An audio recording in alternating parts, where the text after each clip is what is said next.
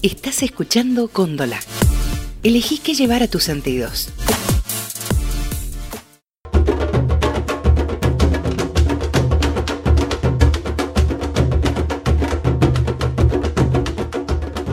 El trabajo asalariado ha dejado de ser la relación social predominante del sistema capitalista. Al menos dos generaciones de argentinos y argentinas no conocemos la vida de la empresa, la fábrica, el taller. Nunca gozamos de un sueldo digno, vacaciones, aguinaldo, obra social ni un sindicato que nos proteja de los abusos. Nos tuvimos que inventar nuestro trabajo, revolver la basura para juntar plástico, papel y cartón, recuperar una empresa quebrada, vender baratijas en los colectivos, tirar la manta en la calle para vender artesanías, cultivar la tierra, sostener un emprendimiento familiar, cocinar en los comedores. Tuvimos que convertirnos en los protagonistas de la economía popular, comunitaria, solidaria, fraterna y socialmente integradora. Bienvenidos a Los Nadies, un podcast de la Juventud de UTEP, Unión de Trabajadores y Trabajadoras de la Economía Popular.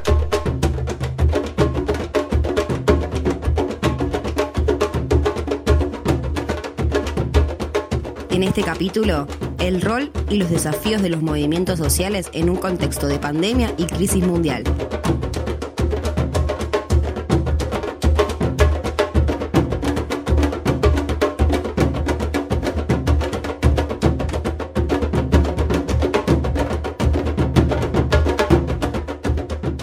Bienvenidos, bienvenidas, buenas tardes, buenas noches, buen día. No sabemos cuándo lo están escuchando a este podcast más de los nadies.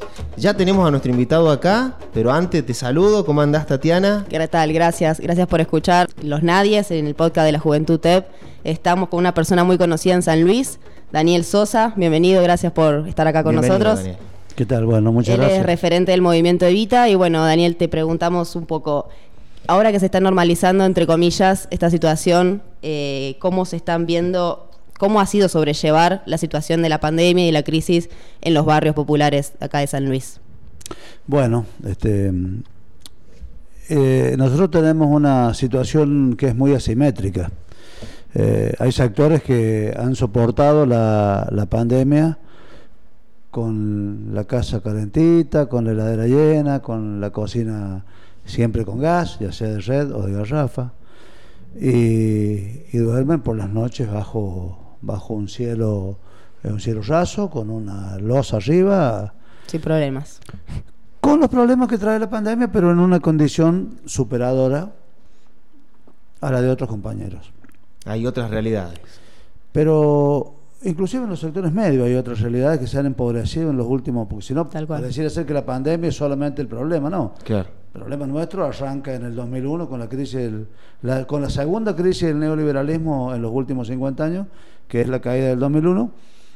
Y nosotros estamos todavía inmersos en esa espiral, no salimos todavía de la crisis del 2001. Consecuencias. No tenemos todavía mecanismos Claro. políticos ni productivos para salir de esa, de esa crisis. ¿no?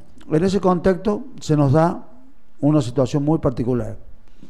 La provincia de San Luis tiene un hueco económico muy profundo en los sectores eh, más, más- más desprotegidos. Los sectores más humildes eh, tienen un problema de difícil solución, que es la precarización laboral en el tiempo.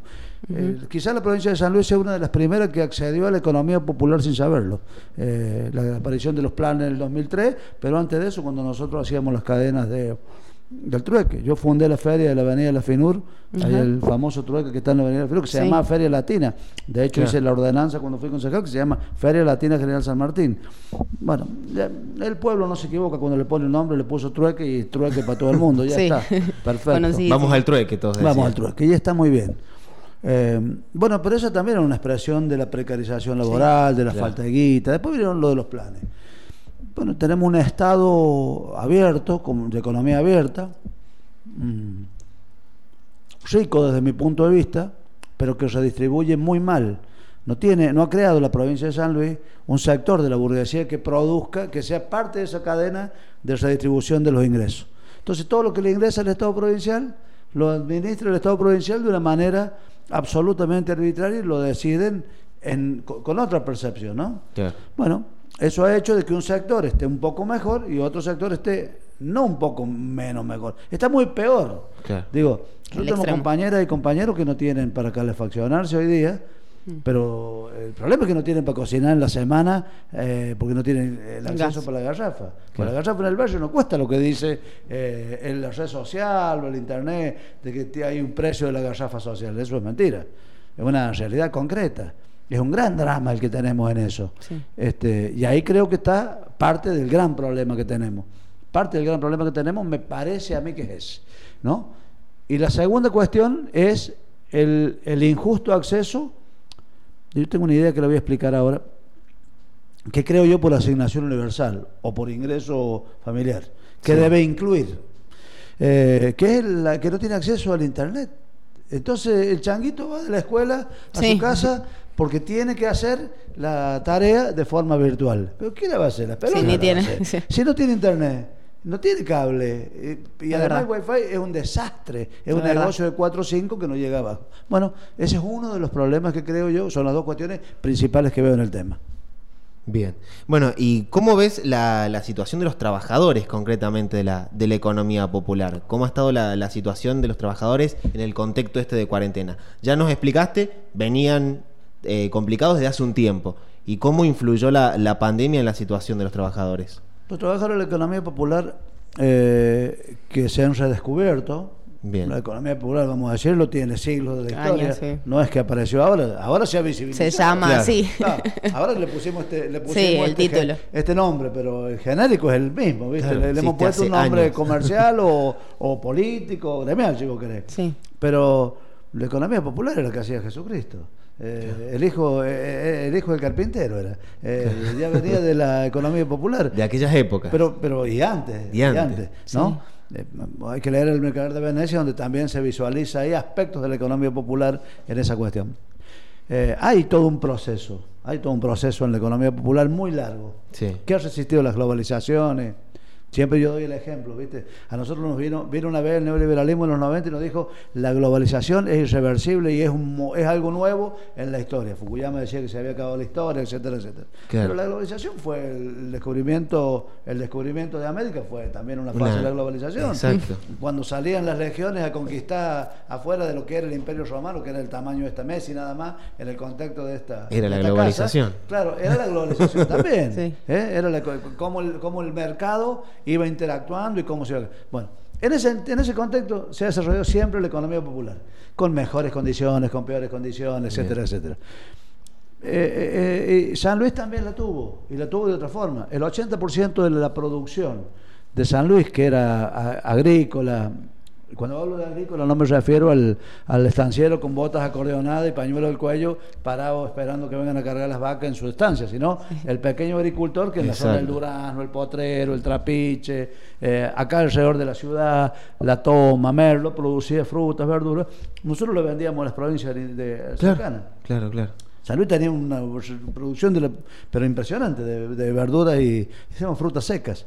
Los pelones, el higo seco, las nueces, eh, bueno, todas esas cosas. Sí. Eh, todo eso que era la economía y que es la economía popular, Sí. junto con los hacheros, junto con los que acá se hacía carbón, porque la cultura de la leña, porque nosotros consumamos leña, se, se empezó a implementar hace 20 o 30 años en San Luis.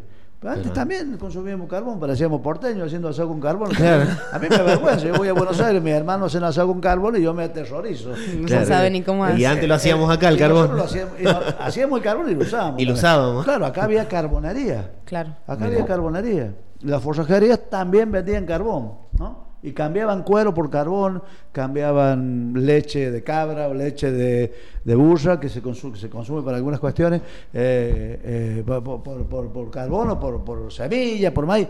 Había una economía popular floreciente, sí la había. Vino la erradicación industrial que rompió con ese, Claro. con ese equilibrio inestable que tenemos entre la economía popular y la economía formal. ¿Por qué? Hegemonizó la, la- la- la- la industria. Pero se cayó la industria también.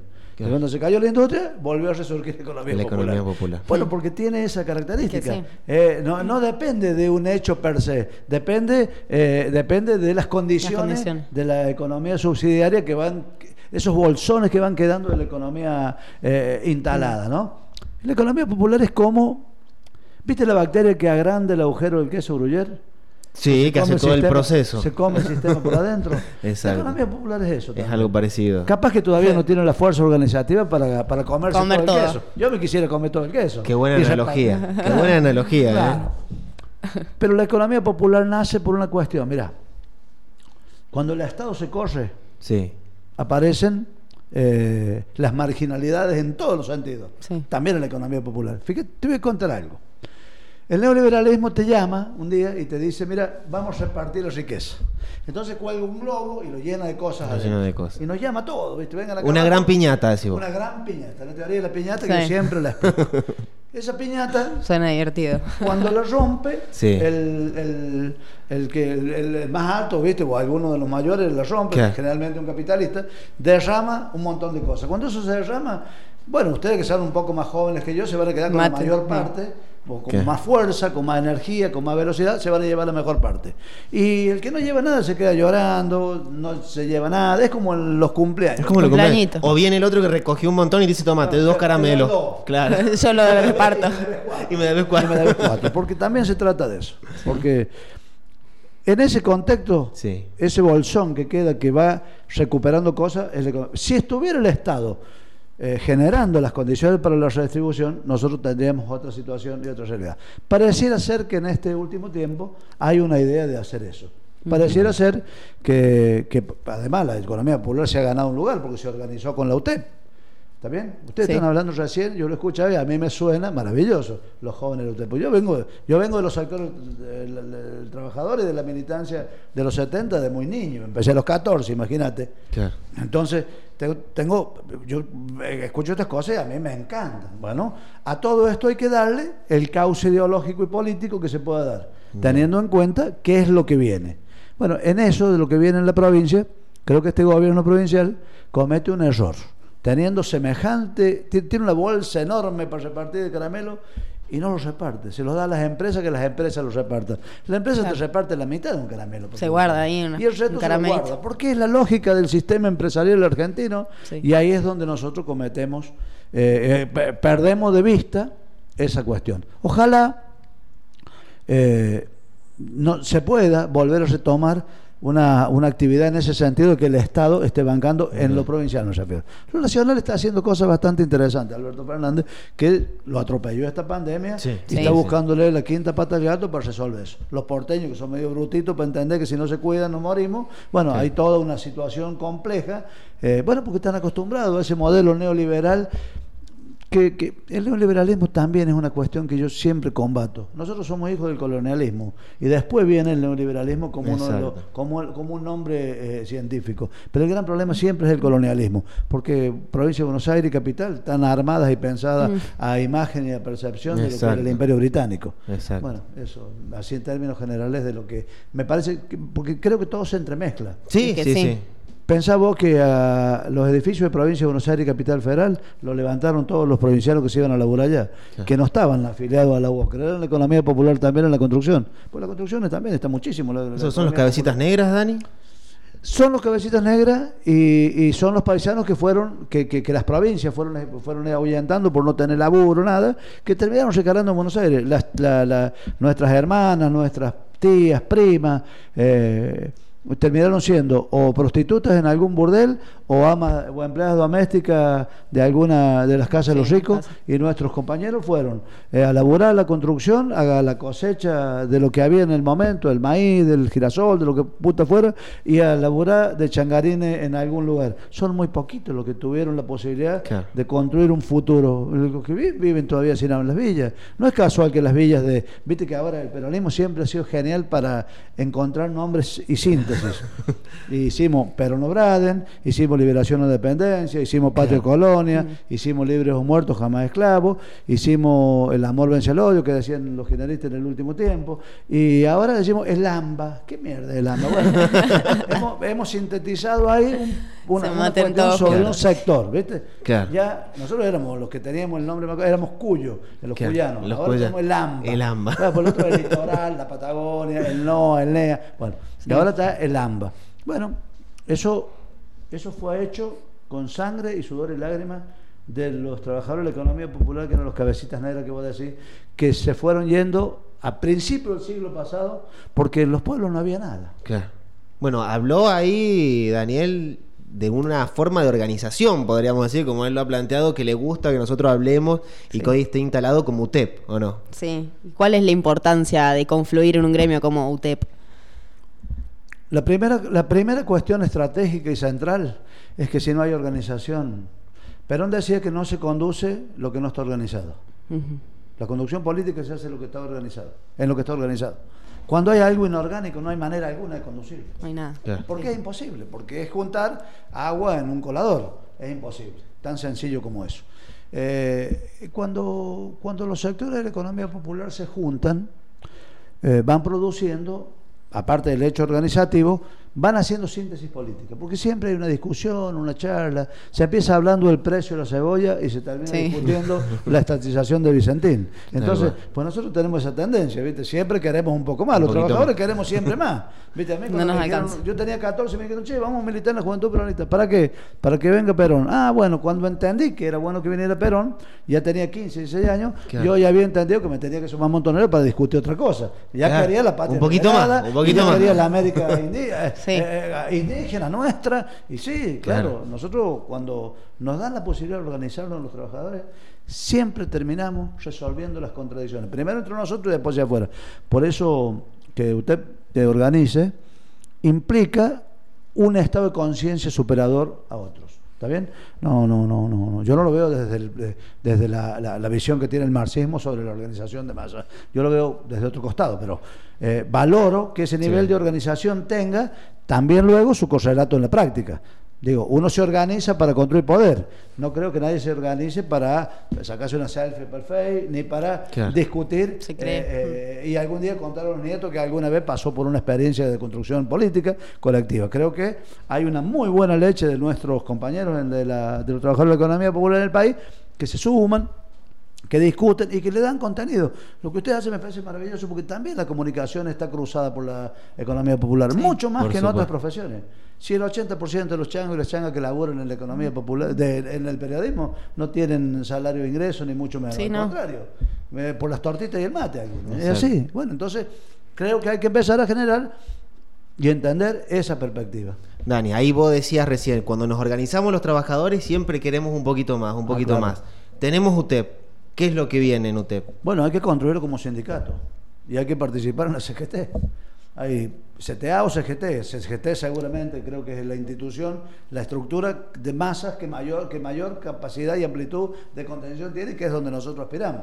Bueno, de acuerdo con la Central de Trabajadores Argentinos, también hay alguna tarea, se puede estar trabajando con los dos sectores, yo creo que hay que estar en la CGT. Hay que estar en la Porque de hecho, eh, la CGT eh, Nacional, con todas sus contradicciones, que tiene Sí, entre medio, sí, que tiene sí. tipo bueno, que tiene tipo malo, bueno, pero en nuestra cuadra es así. Sí. En, la cuadra, Sí. en la cuadra donde yo vivo hay de Estamos de todo, sí. Bueno, eso- esos son los movimientos de masa. Son iguales que la cuadra de mi barrio, no son distintos. El que cree que son una cosa perfecta, eh, absolutamente lúcida, pura, casta y cristalina, se ha equivocado de proyecto.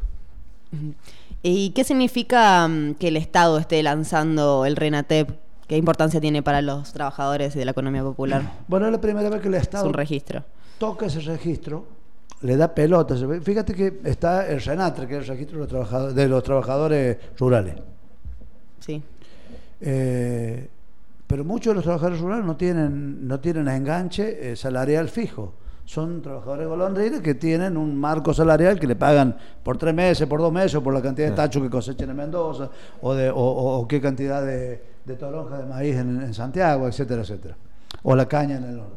Hoy aparece esta visión del Estado Nacional para que se registre el que vende tortita en el mismo plano del que pinta carteles, eh, que, que es pintor de, de- de brocha gorda en la, en la calle, pinta carteles, o el que pinta una verja, o el que corta el pasto, o el que hace malabares en la esquina. Eh, y le da las mismas posibilidades de discutir todos los problemas en, su, en, en este ámbito. Nadie te da tantas posibilidades hoy en el mundo, en este mundo que se ha desplomado, olvidémonos del mundo que había, porque Sí. eso no existe más. Hay una Eh, nueva configuración. Sí, y nosotros va a depender de nosotros ver para dónde, eh, depende de esa ventana en el tiempo que, que tenemos que buscarle nosotros para ver para dónde vamos. Bien. ¿no? si somos parte de ese, si somos la bacteria del creso gruyer o si somos el cuchillo que corta el pedazo y lo reparte en mil pedacitos. Yo prefiero la bacteria desde La adentro bacteria. para comérmelo todo. bueno, ojalá podamos armar esa visión eh, en nuestros dirigentes, que creo que está instalada en mucho. Acá en San Luis cuesta un poquito más, precisamente porque San Luis siempre ha tenido una dependencia del Estado muy fuerte. Y el Estado cuando se desentiende de algo, chao. Los trabajadores del plan de inclusión social deberían ser todos trabajadores del UTEP, deberían estar en el registro del UTEP, seguramente. Deberían estar, porque no son, no son trabajadores y trabajan, sí trabajan. A su manera trabajan. Eh, me parece que habrá que entender más o menos esta cuestión y darle un marco organizativo muy bueno. Me parece que ustedes tienen la suficiente materia gris como para entenderlo el tema, discutirlo y hay que sumar los compañeros que tienen la voluntad de estar en el territorio todos los días haciendo la cuestión y armar un acuerdo importante, fuerte, para que eh, le demos eh, a ese registro una categoría única, que no la tienen otras centrales ni otros sindicatos. La mayoría de los sindicatos nuestros, hay que decirlo, son una fábrica de humo importante, que si no afilan un tipo apretándolo, no hay manera. Nosotros tenemos la posibilidad de afiliarlos por convicción, porque, lo hemos- porque le hemos ganado el corazón al otro, porque lo hemos enamorado con esta propuesta política y gremial, porque hemos, hemos sido capaces de tocar el alma con esta propuesta política y gremial. Bueno, hay otros que, que hay otros sindicatos que dicen, che, si no estás afiliado acá, Claro. te va del laburo. va. Sindicato municipal, el tipo que queda en planta permanente, el sindicato municipal lo afilia. Si no es planta permanente, no lo afilia. Si es contratado, no tiene gremio. Entonces, ahí que hay algunos contratados que van a algunos otros gremios. Bueno, fíjate vos que, que con- debería ser al revés. Debería ser la pelea para tener mayor cantidad de afiliados, no sí. desatenderlo porque no tienen la vaca atada. Sí. Bueno, esa es una falla que tiene nuestro esquema sindical argentino, que lo tiene que discutir la política. Pero no, pero no se lo decía a los dirigentes sindicales. Eh, les sabía decir que cada dirigente sindical, aparte de tener la amplitud suficiente para incorporar a todos, tenía que dormir una vez al mes en el piso y hacer dos o tres días de ayuno porque así viven nuestros trabajadores, le decía el viejo. Claro. Pero ninguno es eso, vos lo viste. Y no. Bueno, pero eso hay que discutirlo el día de mañana. No es el tema de fondo acá. Dani, no te queremos robar mucho No, tiempo, no sabes que tenés Me tomo una minutos agenda más, no hay problema. apretada, pero me gustaría por ahí Mm. una consideración en cuanto a la gestión del gobierno nacional. Teniendo en cuenta todas estas particularidades que estamos viviendo en este contexto, ¿qué, qué opinión te, te merece la, la gestión nacional? Mira, yo, yo jugué al fútbol, yo, yo jugué al fútbol, jugué 23 años acá en el fútbol puntano en primera. Jugué en Atlanta un tiempo. ¿De qué puesto jugabas? Yo jugaba de 8, yo era, De ocho. yo era 8, sí, jugué. ¿Rústico o, No, o era- no, no, era malo con voluntad. Pegabas un poco. No, no, no era, no, era, no, no era, había tipos muy buenos. San Luis tuvo muy buenos jugadores de fútbol. Yo era del montón y otros eran muy buenos. Muy bueno. Pero, pero jugué muchos años, jugué 23 años acá. Empecé a los 14 y terminé casi a los 40 eh, jugar acá y jugué un año en Atlanta. ¿Por qué traigo esta analogía con el fútbol? Eh, nosotros cuando hacíamos el precalentamiento antes de entrar a jugar, Sí. a, a las afueras del estadio, afuera, donde estaba ahí, que salíamos del vestuario donde nos vestíamos, nos daban la, la- lo, poníamos los botines, la camiseta, todo eso, salíamos a trotar en un patiecito. Y nos pasábamos un rato largo trotando en el patiecito, calentando papayete. Te hablo del fútbol, que no es profesional como el de Buenos Aires acá, Claro. pero allá también se hace, se hace una Sí. hora de precalentamiento y después entran a Y jugar. sí. Bueno. Eh, y entramos después a correr a la cancha. Bueno, Alberto Fernández todavía está en el precalentamiento, en el todavía no ha podido entrar a la cancha. No porque él no quiera, sino porque la situación, situación, lo sí. obligó a meterse en otro lado. No pudo desarrollar una de sus, de sus propuestas políticas, el peronismo, esta alianza peronista gobernante con Cristina y con, con Alberto Fernández, no ha podido entrar todavía a la cancha a, a- a- a hacer lo que tiene que hacer. porque- jugarlo. porque eh, se ha quedado en eso, pero no porque, no porque quiera, Claro. se ha quedado en eso porque la realidad política lo encajó en eso. Ah, el macrismo empezó y lo primero que hizo en los primeros tres meses fue descabezar todos los derechos constitucionales y derechos Sí. adquiridos que teníamos de los sectores populares. Hizo una transformación desde su, de- para sus intereses, que a nosotros no nos gusta, pero es una transformación para ese sector social. La hizo, y la hizo en los primeros tres meses, no la hizo después. Acordate, la primera medida fue devaluar, llevó el dólar a donde lo llevó y ahí empezó a caminar. Poquito tiempo desconoció la ley de medios y empezó a avanzar. No hagamos memoria de que hizo, porque ellos tienen siempre una, un, un programa a rajatabla, duro y compli- Y dejaron gente en el Estado, lo inundaron al Estado con su tropa, que es otro problema que tiene el Estado Nacional. Todavía hay gente, ya sabio del Sí. Dejaron gente en planta permanente hace dos años atrás, que están ahí, viste, que son la, son, son, son tipos que están cachivacheando, haciendo macana ahí adentro, jodiéndonos. Bueno, eh, nosotros cuando venimos hacemos otra cosa. Bueno, pues son que lo que me parece a mí que va a haber que modificar en la próxima. Y en eso creo que le faltó a este gobierno, eh, a nuestro gobierno, es el entrar a la cancha. Bien. Yo no tengo duda de que lo va a hacer muy bien. Eso te iba a preguntar. El que sabe de fútbol ve a alguien calentando y dice, tiene condiciones. Vos lo ves calentando a Alberto Fernández y le ves por condiciones. supuesto, sí, no, no. Y además porque tiene, a, a ver, en este caso eh, eh, no es Maradona del 86, Claro. que era Maradona y 10 más. Y 10 no, más. no, no, acá hay un equipo, Hay un un, equipo. grupo muy interesante, muy interesante, que tiene mucha materialidad, mucha capacidad, que, que tiene una, una visión de la Argentina.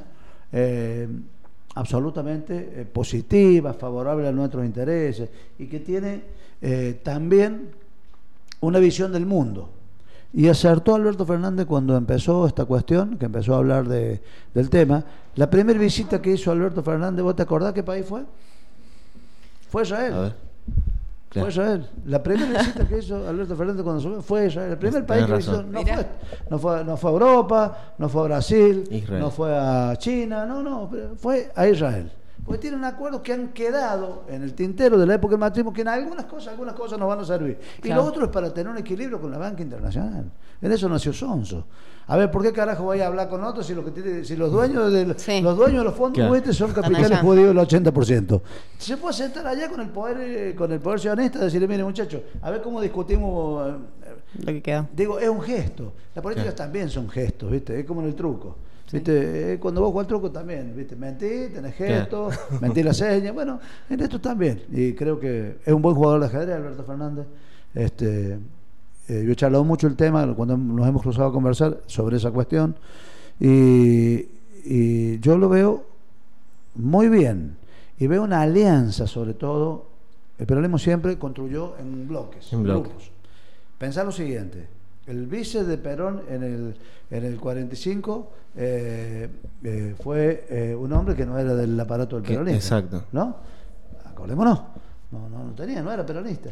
El vice de Cámpora tampoco era peronista, era Solano Lima, que venía del Partido Sí. Conservador. Eh, eh, Cristina tuvo a, a, A Cobos.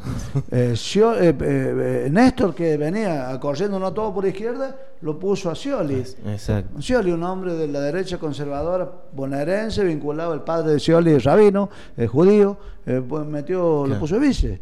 Eh, y ahora Alberto Fernández hizo esta jugada porque ya lo otro había sido un, era Sí. escandaloso y Cristina le daba el equilibrio a esta fórmula que fue muy buena. Eh, eso creo yo que hay que eh, visualizarlo, hay que visualizarlo, entenderlo, masticarlo y de ahí en más, más o menos desculando de cómo viene la mano. Las provincias tienen otra característica, son distintas. San Luis tiene 40 años con el mismo régimen de gobierno. Claro. Sí. Yo soy amigo de ellos, porque yo los conocí hace mucho tiempo atrás. Soy amigo de los dos. Ahora me peleé con el Alberto, soy amigo de los dos. Charlo con los dos y charlo- he charlado de todo. Y Claro. le he dicho las cosas que le he tenido que decir y me han dicho lo que me han tenido que decir. Cuando me han tenido que pegar una patada en el- trasero, me lo han pegado. Cuando yo he tenido que discutir, lo he discutido. Sí. Yo le he cortado las rutas, le, he cu- le- le he quemado la ciudad. Hemos discutido siempre política mal y bien.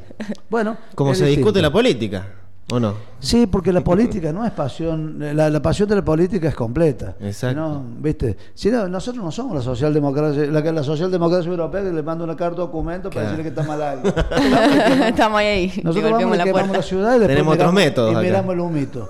bueno, bueno, pero, esto- pero ha Tal sido cual. así. Los pueblos Sí. latinoamericanos siempre hemos tenido esa característica. Sí, es verdad. Salvo el caso de los franceses que han peleado en dos ocasiones, ahora con este invento de, de- de los chalecos amarillos y antes con, con el mayo francés, Europa generalmente no ha tenido grandes procesos de movilización, salvo los que iniciaron hace, antes, en, mil- en 18 1930, eh, Mussolini, Hitler, algo de la derecha conservadora en, en- en Inglaterra que se movilizaba. Y Claro. bueno, hay, hay toda una, una cuestión que ahora eh, nos va a parecer casi risueña de lo que se hacía.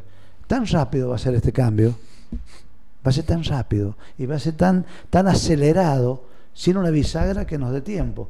Eh, las transiciones son cosas del pasado que conviven con las nuevas, Sí. que coexisten, grises dentro de esa contradicción, de, de esa construcción. Y esto va a ser tan rápido que ni siquiera nos va a importar, porque me parece que vamos hacia el horror económico en todo sentido.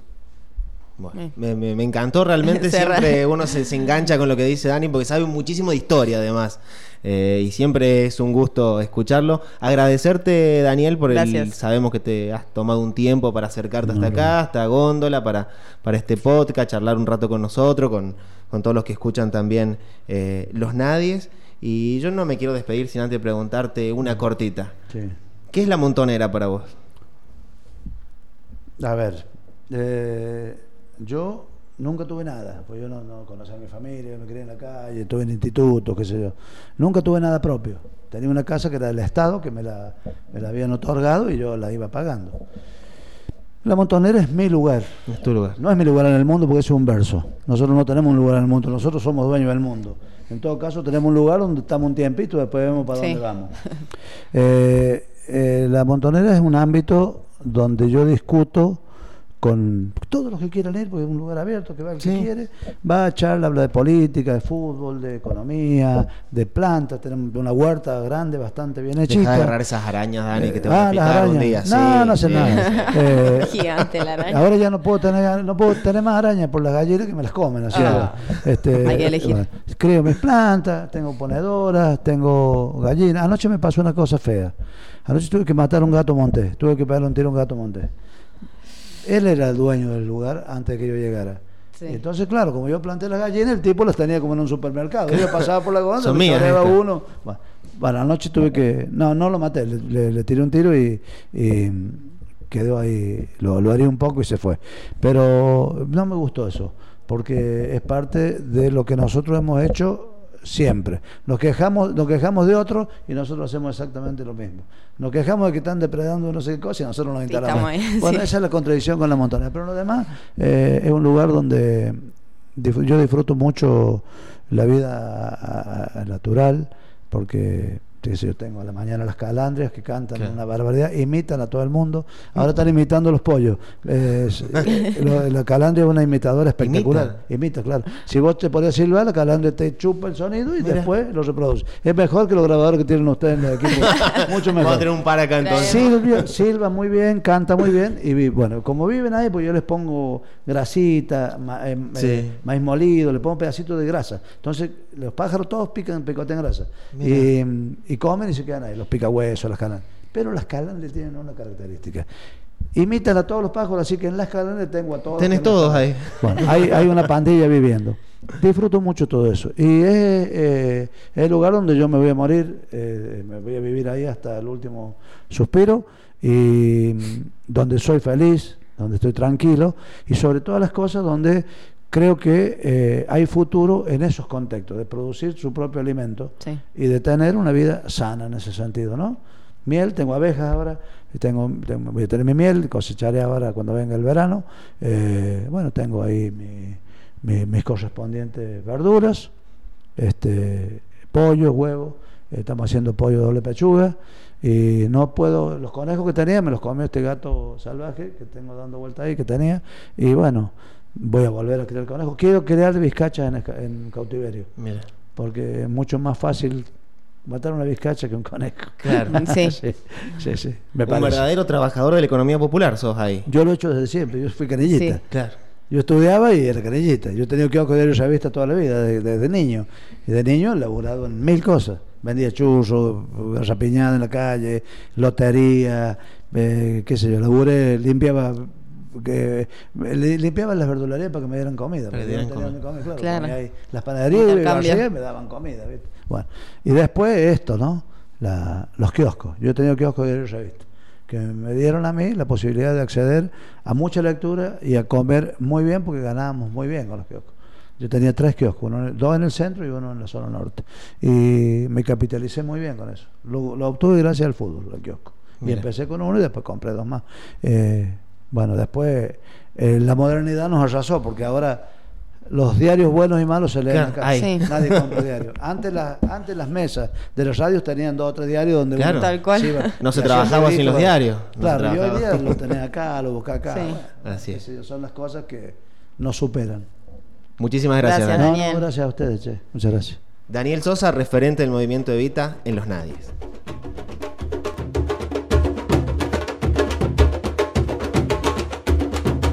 El 1% de los habitantes más ricos de la Tierra acumula el 70% de la riqueza existente.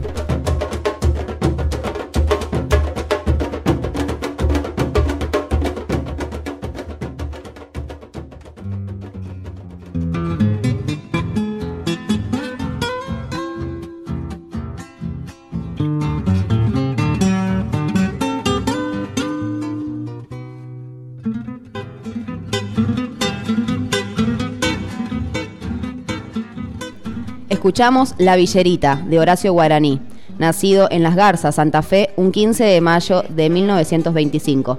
Fue cantor, compositor y escritor argentino, catalogado por muchos como el cantante masculino de folclore más importante de la historia argentina, siempre manifestando las demandas y vivencias de nuestro pueblo. Nos vamos a despedir escuchando este tema, pero antes los queremos invitar a que nos sigan en nuestras redes sociales, en Instagram, eh, Juventud UTEP SL y en Facebook como Juventud UTEP San Luis. Nos despedimos con esta música, Tati. Hasta el próximo capítulo, vamos a decir. Vuela, vuela soñando tener un día como todas la dicha tan merecida. Esa que en las revistas le dan envidia, mala semilla, mala perdida. Vuela, vuelan bien alto sus ambiciones. Sueña hallarle a su vida las soluciones. Desterrar la miseria de rincones. Estás escuchando Cóndola. Elegí qué llevar a tus sentidos.